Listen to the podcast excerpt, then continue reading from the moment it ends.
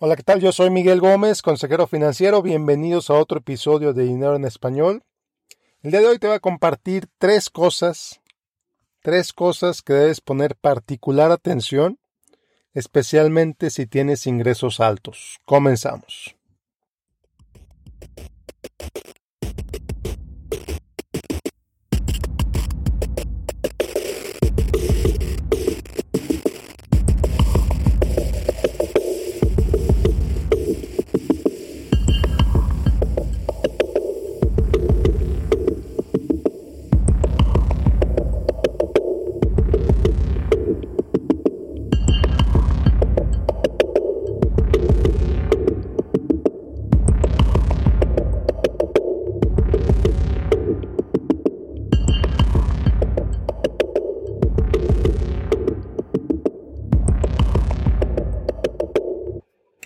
Bueno, pues en mi trabajo con clientes me he dado cuenta de varias cosas que tienen en común cuando recién empezamos a trabajar juntos.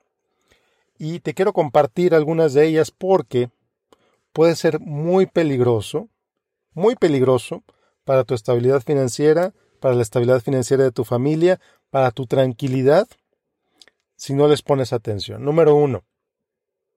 Número uno, tu cobertura de seguros. Y esto va a sonar obvio, pero ¿cuándo fue la última vez que revisaste el seguro de tu casa? ¿Cuándo fue la última vez que revisaste el seguro de tu auto? ¿Cuándo fue la última vez que revisaste tu protección adicional conocida como Umbrella? Que es un seguro que te cubre más allá de la protección que te ofrece el seguro de auto y más allá de la protección que te ofrece el seguro de casa. Entonces, ¿cuándo fue la última vez que la revisaste? Quizá hace mucho tiempo. Quizá el año pasado. Cuando haya sido, es bien importante que tengas bien claro esas coberturas, que tengas bien claro cuáles son los riesgos a los cuales te enfrentas si mantienes las coberturas que tienes actualmente. Conocí a alguien cuyo único interés era pagar lo menos posible en su seguro de auto. ¿Sabes qué, Miguel? Tengo un seguro, tengo la mínima cobertura, al cabo tengo dinero para pagar si algo, si algo cuesta más de la mínima cobertura. Y, oye, precisamente, el punto es que no tengas que tocar tu dinero para pagar en caso de desastre. Pues si, si algo pasa, creas un accidente o formas parte de un accidente tremendo, varios vehículos involucrados, cosas de, de, de mínima probabilidad, sí, definitivamente, pero de altísimo riesgo si llegan a suceder y si te llegan a suceder a ti.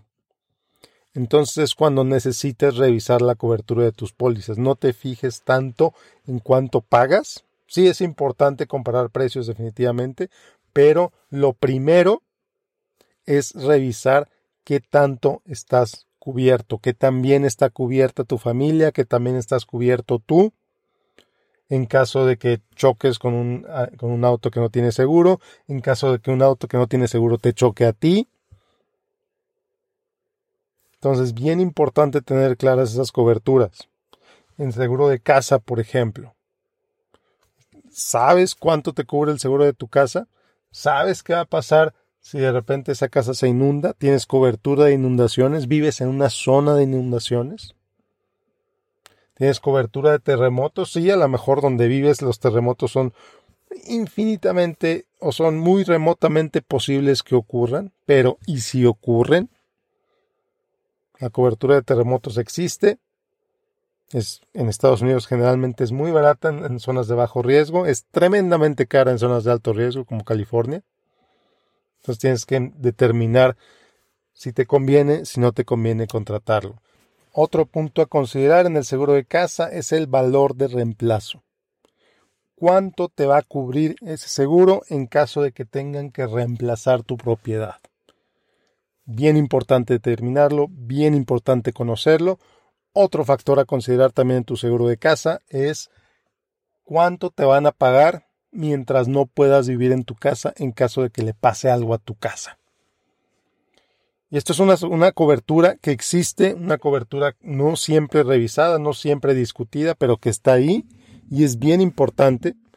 Conozco a alguien que, que perdió su casa en un incendio en California, casa totalmente, pérdida total. Evidentemente no puede vivir ahí. Entonces el seguro le va a pagar un lugar donde pueda vivir mientras se reemplaza su casa. Bien importante tener esa cobertura en caso de que evidentemente algo le pase a tu casa. Obviamente no sabemos cuándo va a pasar algo, no sabemos si va a pasar algo, pero es importante tener estas coberturas, conocer estas coberturas antes de que algo pase. Que imagínate que algo pasa y resulta que, uy, lo siento, eso no está cubierto. Es bien importante conocer qué te cubre y qué no te cubre. Segunda cosa que tenemos que revisar. Ya hablamos de seguros de autos, de seguros de casa. Hay otros factores.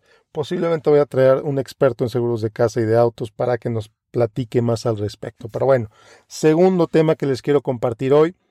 Cosa que tienes que revisar particularmente si tienes ingresos altos.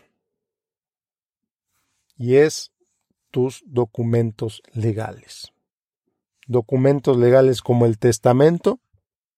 Documentos legales como en Estados Unidos se conoce como Health Directive, que es esencialmente la instrucción si quieres que te desconecten o que no te desconecten. En pocas palabras. Bueno, ¿por qué el testamento? Bueno, pues va a sonar obvio, pero me he topado con casos, me he topado con gente, empresarios altamente exitosos que tienen propiedades, que tienen empresas, que tienen autos, que tienen ta, ta, ta, ta, ta, pero no tienen testamento.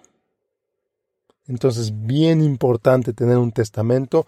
Si algo nos ha enseñado la pandemia es la importancia de tener un testamento precisamente, porque mucha gente desafortunadamente ha muerto, mucha gente desafortunadamente ha muerto sin un testamento. Entonces, el testamento te permite evitar problemas con tu familia, problemas entre tu familia como consecuencia pues de los activos que dejas. Entonces, bien importante tener un testamento, bien importante tener un Health Directive. Si tienes niños menores de edad, bien importante tener bien claro quién va a tomar custodia de ellos en caso de que los dos padres falten. Bien importante, porque si no lo tienes, entonces la corte va a tener que decidir por ti. Bien importante tenerlos. Otro documento bien importante que hay que tener se conoce como Power of Attorney en Estados Unidos. El Power of Attorney esencialmente le da permiso a la persona que tú designes a que tome decisiones por ti en caso de que no las puedas tomar. En caso de que estés inconsciente, por ejemplo, en caso de que estés incapacitado, por ejemplo, es, ese documento le da permiso a la persona que tú designas a que saque dinero del banco, a que tome decisiones por ti esencialmente. Entonces hay ocho decisiones que le permites tomar a la persona. Tú le puedes decidir, ¿sabes qué? Si algo me pasa, tú puedes hacer esto, pero no puedes hacer esto otro, pero sí puedes hacer esto, pero no puedes hacer esto otro. En Estados Unidos las reglas varían de estado a estado pero es importante tener este documento en caso de que algo te suceda. Es importante que tu pareja también lo tenga en caso de que algo le suceda. Bueno, entonces el tema uno fue revisar los seguros, auto, casa, umbrella, seguros de vida, seguros de gastos médicos, etc. Tema número dos, documentos legales que hay que tener.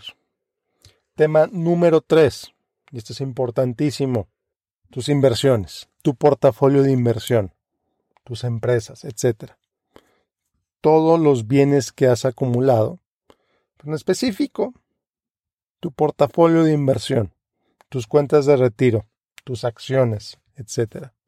Están alineadas con tus metas, están alineados con lo que quieres lograr, estás tomando el nivel de riesgo adecuado de acuerdo a la situación en la que te encuentras. Esto es bien importante que lo escuches porque lo que has hecho para llegar hasta donde estás no necesariamente es lo mismo que tienes que hacer para continuar en donde estás o para llegar al nivel al que quieres llegar. Por ejemplo, vamos a decir que tu meta financiera es llegar a 5 millones de dólares. Por ejemplo. Vamos a suponer que ya estás ahí. ¿Qué haces? ¿Sigues tomando más riesgo? ¿O le bajas al riesgo? Depende de tus objetivos, depende de tus metas. Entonces, si tu meta era llegar a 5 y ya estás ahí, entonces, ¿qué haces jugando el juego de las acciones todavía? Quizá es buena idea bajarle al riesgo. Quizá es buena idea que revises cuántas ganancias puedes tomar, minimizando los impuestos al tomar esas ganancias, y luego ya tener un portafolio que se adecue a tu nueva realidad. ¿Cuál es tu nueva realidad? La realidad de que llegaste a tu meta.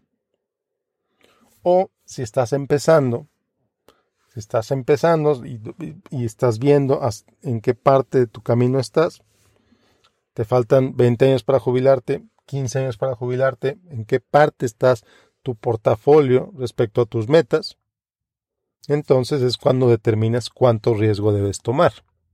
Y aquí es bien importante que todas tus cuentas, tus cuentas de retiro, tus cuentas que no son de retiro, tus cuentas de inversión antes de impuestos, etcétera, es bien importante que todas estén hablando el mismo lenguaje. Todas las cuentas que tienen el mismo objetivo, vamos a decir, todas las cuentas que son para cuando te jubiles, deberían estar alineadas en la manera en que están invertidas. Ojo, no estoy diciendo que todas estén invertidas igual, no señor, no señora. Lo que estoy diciendo es que todas se complementen unas con otras, que todas formen un portafolio diversificado entre sí. El error que he visto que muchas personas cometen es que tienen dos asesores financieros, un asesor financiero no sabe lo que el otro está haciendo y cada uno ofrece portafolios diferentes, cada uno hace pues lo que él, lo que esa persona cree que es mejor para su cliente. El problema con esto es que resulta que pues no hay eficiencias. No hay eficiencias en el diseño del portafolio. Se pagan costos más altos de los que deberían pagarse. Entonces, la sugerencia es tener un solo asesor financiero. Si quieres tener dos, ese escoge a uno que sepa lo que está haciendo el otro. No es recomendable, pero bueno, si no lo podemos evitar, se trabaja con eso. Escoge a uno que sepa lo que está haciendo el otro para que entonces ese uno te pueda hacer un portafolio complementario a lo que el otro está haciendo. Un error muy fuerte que he visto es que hay gente que contrata a dos asesores financieros y los pone como una carrera de caballos a ver quién da un rendimiento mayor y al que dé rendimiento mayor le dan más dinero. Error garrafal. ¿Por qué error garrafal? Porque eso lo único que logra es instigar a que los asesores financieros tomen más riesgo. ¿Por qué digo esto? Bueno, porque si tienes dos asesores financieros y a los dos les dices, al que mejor rendimiento me dé, le voy a dar el dinero que tiene el otro. ¿Qué va a pasar? Si son asesores financieros, digamos, no muy profesionales, van a tomar la mayor cantidad de riesgo posible para ganar el mayor dinero posible para que el cliente le dé el dinero que tiene con el otro asesor financiero. Un asesor financiero profesional, lo que yo diría, lo que yo he dicho cuando me ha pasado esto, ¿sabes qué? No. Esa no es mi manera de trabajar. No puedo tomar tu dinero. Si vamos a estar compitiendo con otro para ver quién genera más, lo siento. Ese no es un juego que nosotros jugamos. Ese no es un juego que yo juego. Y ese no es un juego que yo te recomiendo jugar porque no es para tu beneficio que hagas eso. Entonces, mucho cuidado con quien te diga que eso deberías hacer.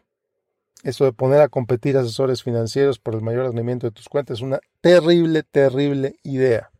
Lo que tienes que hacer es tener un solo portafolio diversificado con la mayor eficiencia posible.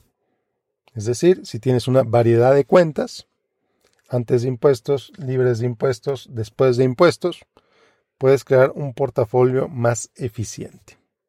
Entonces, bueno, Pues esas son las tres cosas, las tres recomendaciones que tengo para ti el día de hoy. Revisar tus seguros, revisar tus documentos legales y revisar tu portafolio, asegurarte que está alineado con tus metas, con el nivel de riesgo con el que estás cómodo, con el que estás cómoda y hacia adelante, siempre hacia adelante, como digo yo. Bueno, pues es todo por el episodio del día. Yo soy Miguel Gómez, consejero financiero. Muchas gracias por acompañarme. Nos vemos la próxima con otro episodio de Dinero en Español. Que tengas un excelente, excelente día.